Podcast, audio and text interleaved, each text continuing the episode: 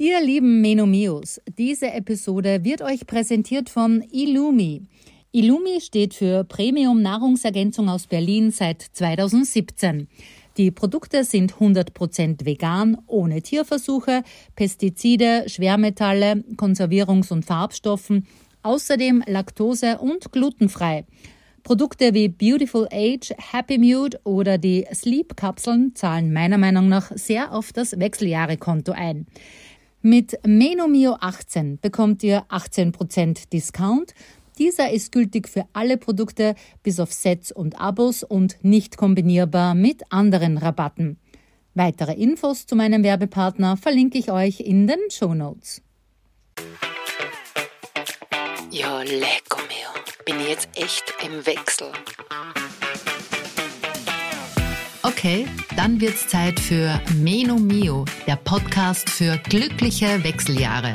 Mit Expertinnen-Interviews, Erfahrungsaustausch, Community-Building, Tipps und Inspirationen für die wahrscheinlich spannendste Zeit in deinem Leben. Bist du dafür bereit? Dann auf geht's. Mit Beatrice Drach. Hallo, ich bin's, Daniela, und ich freue mich, dass du heute wieder bei Meno Mio dabei bist.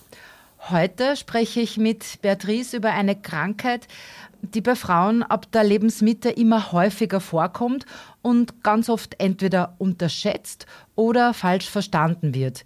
Es geht um Osteoporose, eine degenerative Knochenkrankheit, die oft auch als stille Krankheit bezeichnet wird, weil sie eben wie gesagt entweder unerkannt bleibt oder falsch behandelt wird.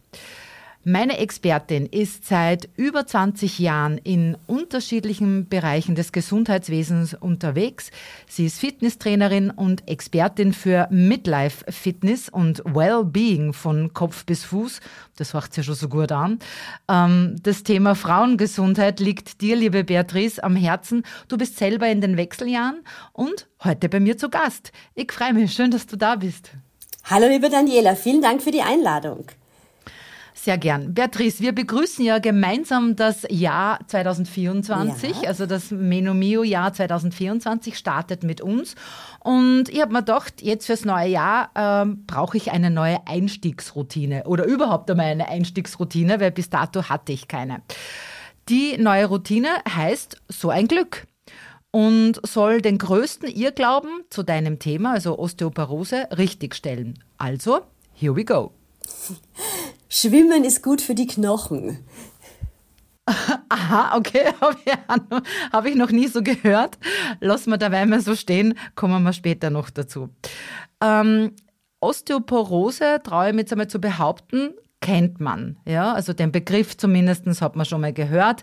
Ähm, was Frauen in den Wechseljahren aber oft viel mehr betrifft, ist die Vorstufe der Osteoporose, also die Osteopenie. Was ist denn das jetzt wieder, Beatrice?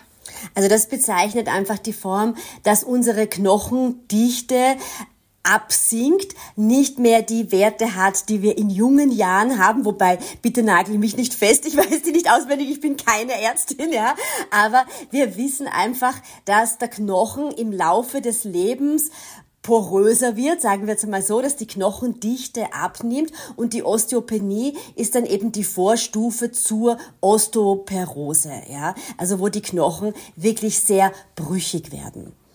Warum ist eigentlich eine Diagnose von Osteopenie oder Osteoporose ähm, so wichtig, also dass man das frühzeitig erkennt?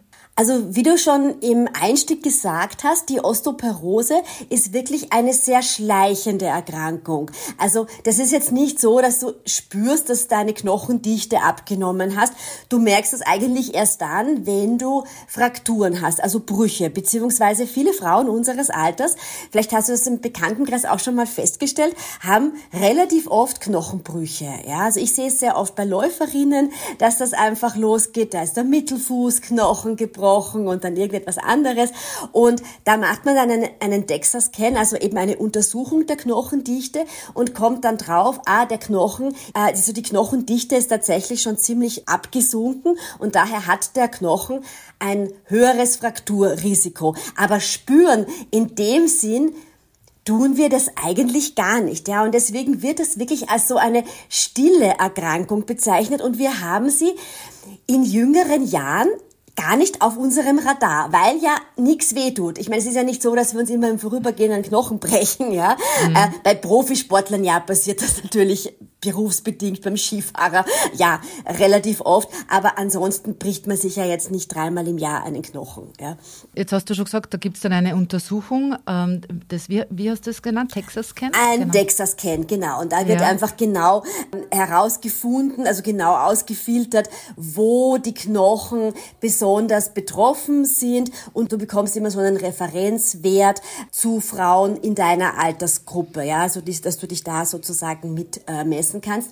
Aber in meiner Profession geht es eigentlich hauptsächlich um das davor. Jetzt möchte ich nur ganz kurz, weil das vielleicht nicht alle wissen, wo man denn so eine Untersuchung machen lassen kann. Ich habe das das letztes Mal ganz normal bei der Vorsorge äh, Brustuntersuchung ähm, gemacht, also beim, beim, beim Brustscan sozusagen, kann man das dann einfach gleich in einem Rutsch mitmachen für die, für die Osteoporose, eben diesen, diesen Scan. Und geht total unproblematisch, tut auch nicht weh. Tut auch nicht weh, Und ja. Ich glaube, das ist auch ganz wichtig zu sagen, es tut auch nicht weh. Und es bieten einige Zentren an.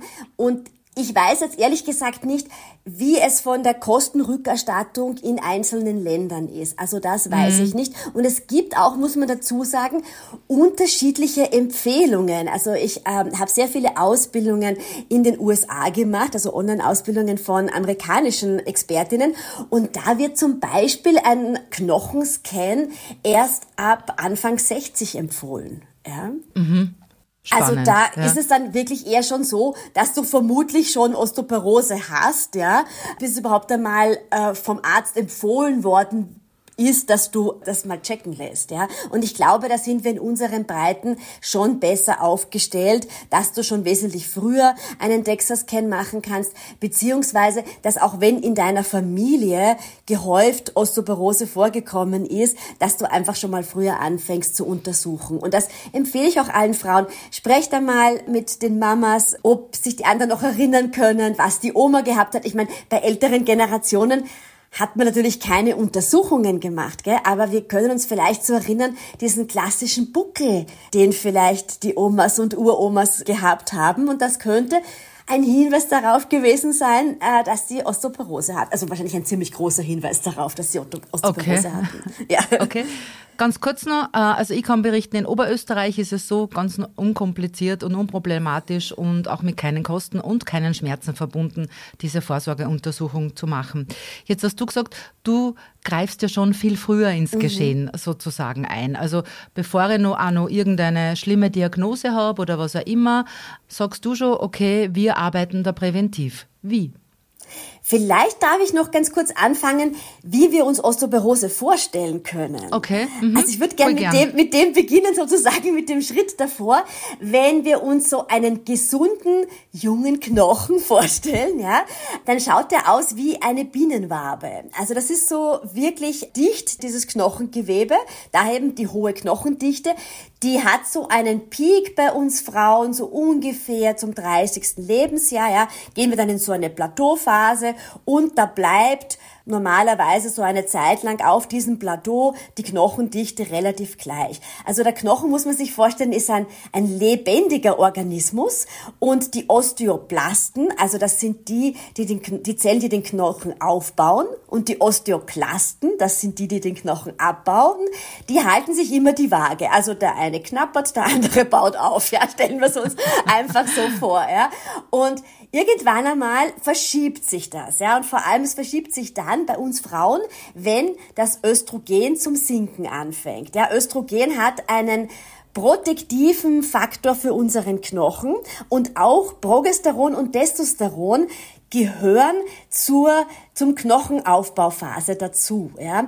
Aber wir wissen ja, als äh, Menopausenspezialistinnen langsam, ja, dass diese drei Hormone absinken. Das heißt, dass dieser Schutz, den wir Frauen durch unsere Hormone haben, auf einmal weggefallen ist. Und dann öffnet das Tür und Tor, dass die Osteoklasten ja, vollen Lauf haben. Ne? Also der Knochenabbau geht dann einfach viel schneller vonstatten, als es davor gewesen ist. Und dann geht's zuerst in die Osteopenie und dann nachher weiter in die Osteoporose. Ja, also der Knochen wird brüchiger, kann man sagen, weil die Knochendichte abnimmt. Das ist im Prinzip ein physiologischer Prozess, ja. Und wir müssen mhm. auch dazu sagen, Männer sind davor nicht gefeit, ja. Bei Männern kommt die Osteoporose nur statistisch gesehen circa zehn Jahre später oder noch später als bei Frauen. Ja? Aber ältere Herren haben durchaus auch Osteoporose. Ja? Also das heißt, ähm, die schlechte Nachricht, man kommt nicht drum herum, oder? Die schlechte Nachricht wäre, ich komme nicht so gut drum herum. Die gute Nachricht ist, wie in vielen Dingen, wir haben ja in gewisser Weise das Steuer schon auch in unserer Hand, ja. Also wir können schon einiges tun. Natürlich können wir jetzt nichts machen, dass Östrogen weg ist, ja. Da, da wäre die eine Geschichte, dass Hormonersatztherapien da mithelfen, dass das Östrogen von außen dazukommt. Aber worauf ich eher reingehen möchte, ist, dass der Lebensstil schon auch mithelfen kann, dass die Knochendichte erhalten bleibt. Ja?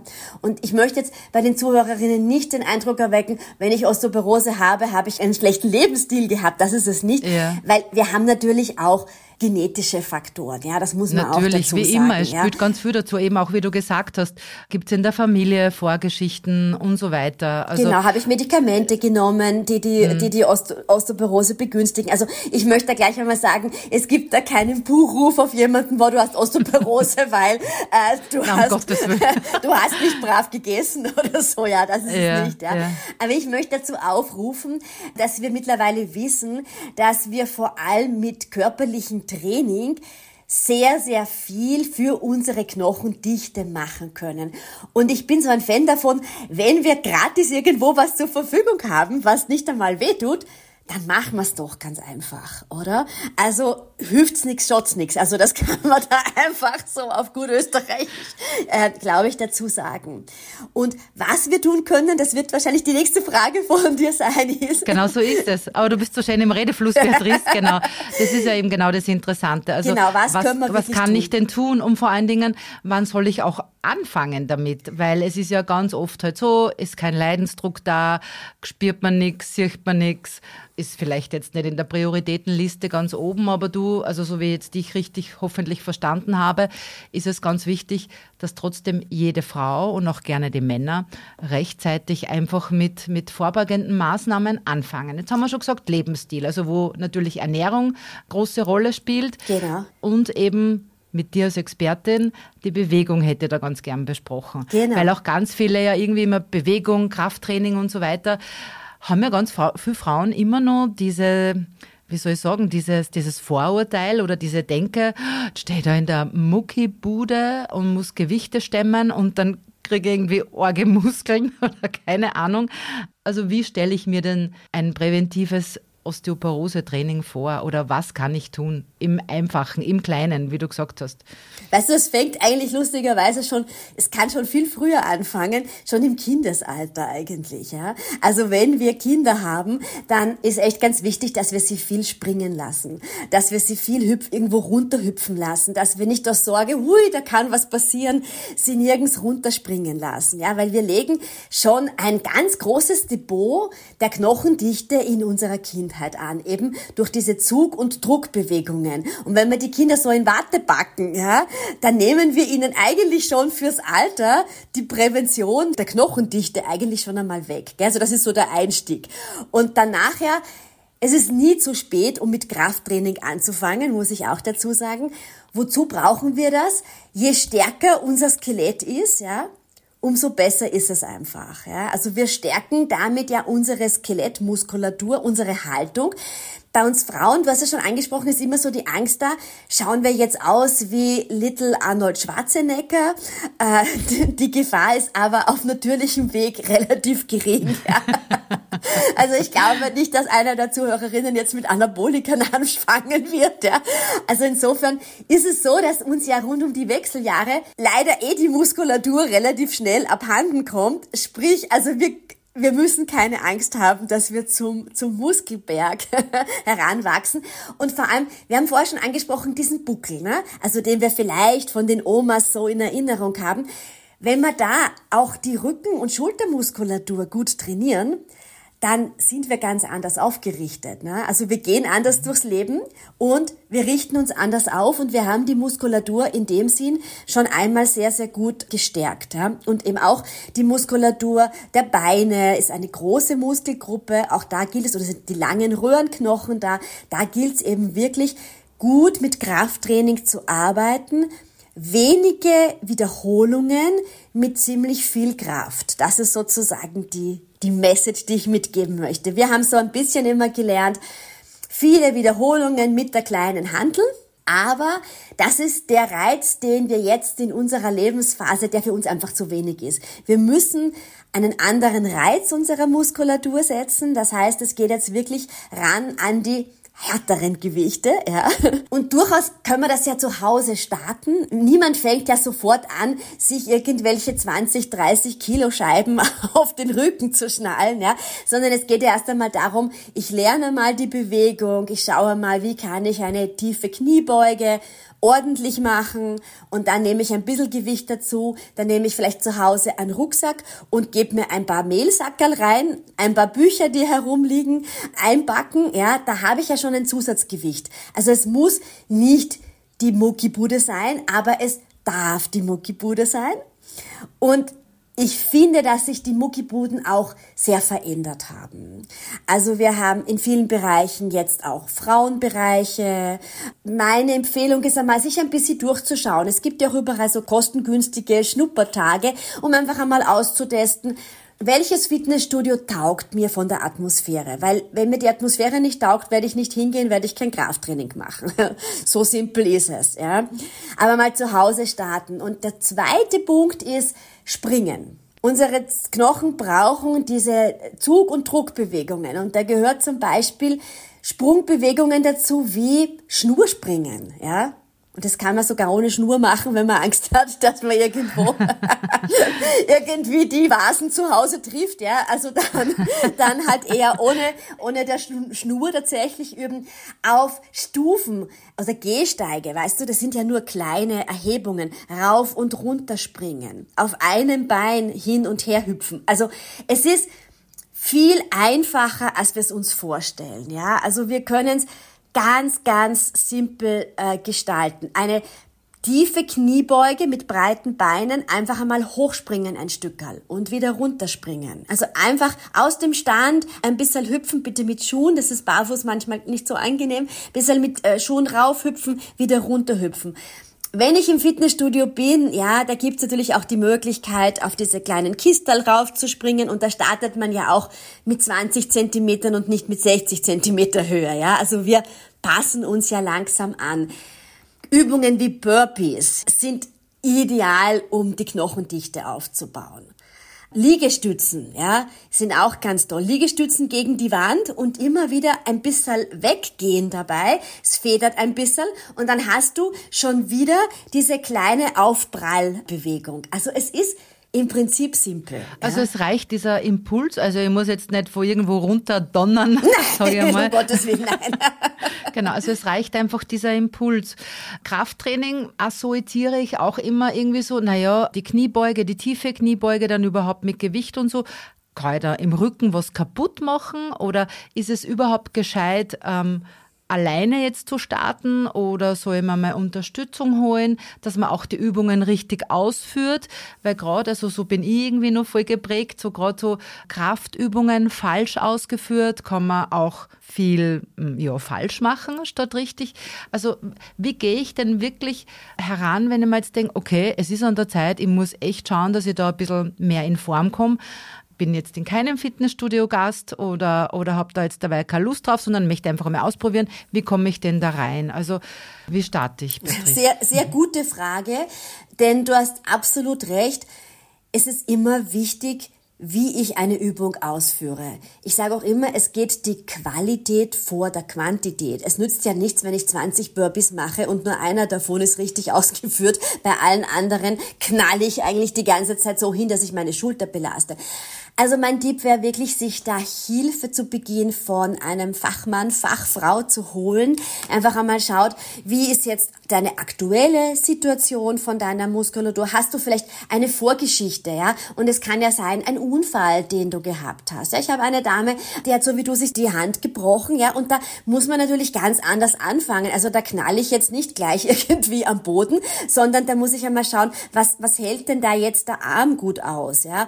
Hast du vielleicht irgendwelche Vorgeschichten im Bereich Meniskus oder so gehabt, ja? Dann gilt es auch daran, dass du eben langsam startest und mit weniger Gewicht startest startest und dir mal zeigen lässt, wie geht die Übung und jeder gute Trainer, gute Trainerin wird schauen, dass du nur langsam das Gewicht steigerst, ja.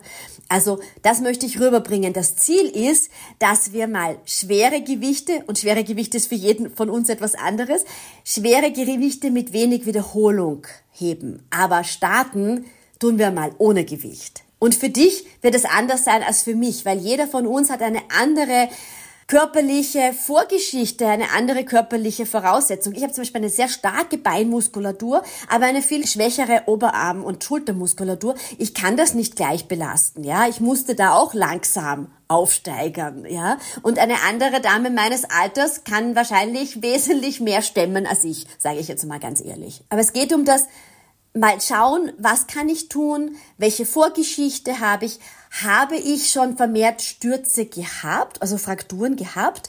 Und ich habe eine Osteopenie, dann werde ich natürlich nicht mit Bungee Jumping, äh, nicht Bungee Jumping machen oder nicht reiten, also keine keine Sportarten, die ein höheres Sturzrisiko haben, mhm. weil um das geht es ja. Ne? Es geht ja um das Risiko.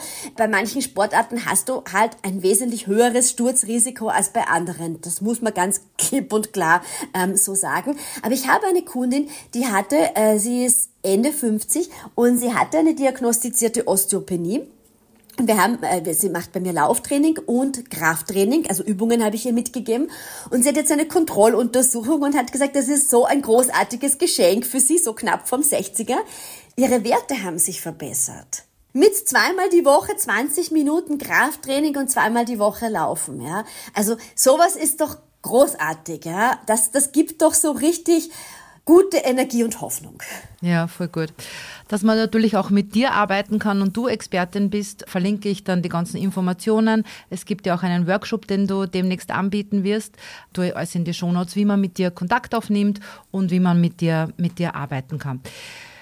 Jetzt hast du ganz am Anfang gesagt, so ein Glück, dass dieser Mythos nicht stimmt. Äh, Schwimmen hilft mhm. nicht. Aber was kann er denn jetzt außer Springen, haben wir gesagt, ganz wichtig, also den, den Reiz auslösen, Krafttraining. Was hilft noch? Spannenderweise Tennis spielen. Aha. Äh, weil Tennis spielen auch eine Bewegungsform ist, kurze Läufe, abstoppen. Also sind diese Druckbewegungen, äh, die man hat, also diese kleinen Stops, die man hat. Ich, ich war aktuell bei einem äh, Menopausenkongress und da wurde das auch noch einmal gezeigt. Das ist das Tennisspielen und das Badmintonspielen, das extreme Effekte auf, und jetzt kommt der spannende Punkt, auf das länger Leben hat. Und äh, das würde jetzt vielleicht zu weit führen, aber es hat vermutlich damit zu tun, einerseits, weil es eben so Sportarten sind, wo man eben auch springt, aber weil man die auch im Team macht. Und die mhm. sozialen Komponenten sind ja welche, die wir wissen, die auch ganz wichtig sind, weil dann tust du es nämlich auch. Das ist nämlich der Punkt, ja. Wenn du dich mit jemandem verabredest, dann machst du es eher. Und zu dem Schwimmen, warum mir das eingefallen ist, also ich finde Schwimmen großartig, ich möchte Schwimmen auch gar nicht schlecht machen. Mir erzählen aber so oft ältere Damen, ich gehe regelmäßig schwimmen für meine Knochen, ja. Und da muss ich immer sagen, es ist super für ihr Herz-Kreislauf-System, dass sie schwimmen gehen, aber für ihre Knochen, wo ist die Zug- und Druckbewegung beim Schwimmen? Na, die ist nicht da. Schwimmen ist super für die Gelenke. Und wenn die Zuhörerinnen hier Osteoporose haben oder in ihrem Bekannten- und Familienkreis. Schickt diese Damen ins Schwimmbad und zwar in die Aquagymnastik und zum Aquajoggen. Weil da hast du Sprungbewegungen, die aber gelenkschonend sind und du hast kein Risiko, dich zu verletzen. Du bist ja auch Lauftrainerin. Mhm. Wenn man dir auf Instagram folgt, sieht man dir ja dauernd irgendwo ja. herumsausen. Jetzt ist das Laufen ja so ein Thema. Also ich hatte auch schon wirklich gute Laufzeiten und da habe ich mir wirklich wohl gefühlt. Dann hat es einfach begonnen, dass ich Probleme mit Hüfte und Knie und so weiter bekommen habe. Äh, und mein Orthopäde hat dann sehr unverblumt zu mir gesagt, gesagt naja, gängen Sie halt vielleicht lieber Radl fahren. Und er hat mich so angeschaut und gesagt, was soll das heißen? Wollen Sie jetzt so sagen, ich bin zu dick zum Laufen. Und er sagt, naja, so wenn sie so schwer sind, ist das natürlich, drückt das dann. Haben wir ja, eigentlich hat er recht.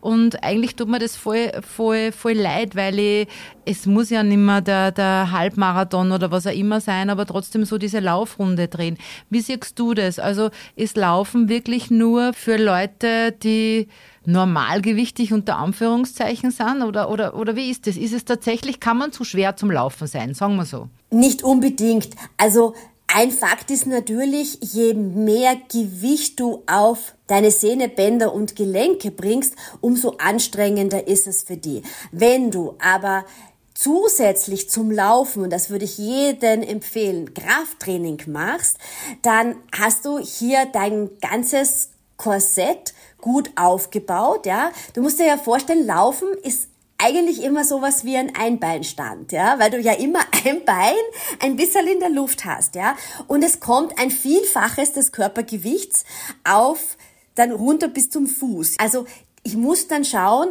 dass meine Beinachse wirklich schön stabil ist, dass ich nicht bei jedem, und das gilt auch für ganz, ganz, ganz dünne Frauen, ja, ähm, wenn meine Beinachse nicht stabil ist, dann krache ich die ganze Zeit irgendwie so in die Gelenke hinein. Also um die Frage zu beantworten, nein, es hat nichts mit dem Körpergewicht zu tun, aber damit, was ich rundum auch noch mache, ja, wie ich meine Muskulatur ausrichte. Und die schlechte Nachricht für Läuferinnen ist vielleicht auch die, Laufen ist nicht direkt eine Osteoporoseprävention. Also es gibt bisschen unterschiedliche Studien dazu, aber man sagt, die Bewegung ist zu einseitig, es ist zu linear. Sie ist schon nicht schlecht für die Knochen, aber sie hat nicht den gleichen Effekt, was es zum Beispiel das Tennisspielen hat oder dieses Springen, ja, dieses Schnurspringen zum Beispiel, ja, weil da hast du einfach ganz andere Impulse auf deinen Knochen. Also Laufen als Zusatzprogramm, wenn ich schon ein bisschen Kraft aufgebaut habe mhm. und wieder ordentlich Ich würde zuerst Haltung mit der Kraft dann, starten, mhm, ja. Genau, okay, super. Ähm, was auch 2024 bei Menomio gleich geblieben ist, meine Community hat immer die Möglichkeit, meinen Gesprächspartnerinnen Fragen zu stellen. Also ich rufe da immer auf Instagram auf, mir Fragen zu schicken und ich suche mir dann immer drei Fragen heraus. Die Disco Östrogeni hat die Frage eingeschickt, ist das Osteoporose-Risiko höher bei künstlich herbeigeführten Wechseljahren oder genauso wie bei normalen unter Anführungszeichen Einsätzen der Wechseljahre? Das ist tatsächlich höher, weil wenn du früher in die Wechseljahre gekommen bist, also künstlich, ich nehme an eben, dass es durch Therapieformen äh, ist, dann fällt ja noch früher dieser protektive Schutz vom Östrogen weg. Das, das ist leider so, ja.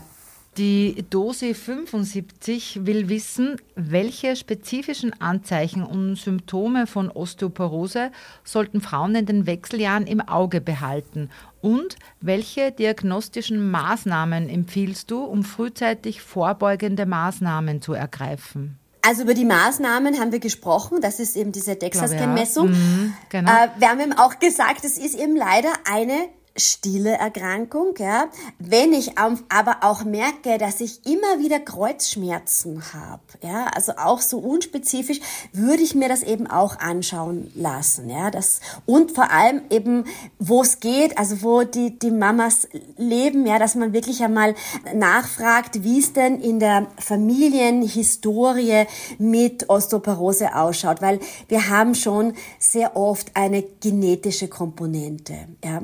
Und ich wollte vielleicht zu der vorhergehenden Frage noch dazu sagen, äh, mein Mann ist ja Onkologe, also Krebsexperte und Internist und ich habe mit ihm eben auch sehr viel über das Thema Osteoporose gesprochen. Er gibt bei seinen Patientinnen dann eben Medikamente, also es werden Bisphosphonate dann gespritzt, wenn wirklich eben die Osteoporose schon da ist, beziehungsweise eben wenn man ähm, die Wechseljahre künstlich verfrüht herbeiführt. Ja. Mhm. Die Miss Sophie möchte wissen, muss es wirklich Krafttraining im Gym sein? Irgendeine Alternative, die Frau ohne Muckibude hinbekommt. Ich glaube, haben wir auch schon besprochen. Und da möchte ich auch noch mal ganz kurz zum Thema Fitnessstudio und so weiter was sagen. Genau wie du sagst, man muss sich einfach wohlfühlen. Ja. Und ich finde auch Group Fitness taugt mir voll. Ich bin selber auch beim, beim John Harris, ähm, derweil noch viel zu wenig oft dort, aber ähm, da habe ich auch noch was vor für dieses Jahr, werde ich auch mal mehr dazu erzählen. Und also Fitnessstudio einfach gut aussuchen und dann macht das auch richtig Spaß und dann hat man halt auch den Vorteil, dass man den Profi an der Hand hat, um eben genauso auch, wie wir gesprochen haben, die Übungen richtig auszuführen und so weiter. Und du hast im Fitnessstudio auch so ein bisschen es ist die ganze Atmosphäre einfach auf Bewegung ausgerichtet. Ja, also Voll, so ein, alle wollen dort dasselbe. Es, alle wollen, es, ich, ich habe alles meinen Mann gesagt, es ist einfach so, man geht ins Fitnessstudio, es ist so der Spirit einfach da, so wie im Schwimmbad, ne, wenn du beim Sportbecken bist, da ist nicht herumgeplauder und planschen, sondern da springst rein und schwimmst deine Längen.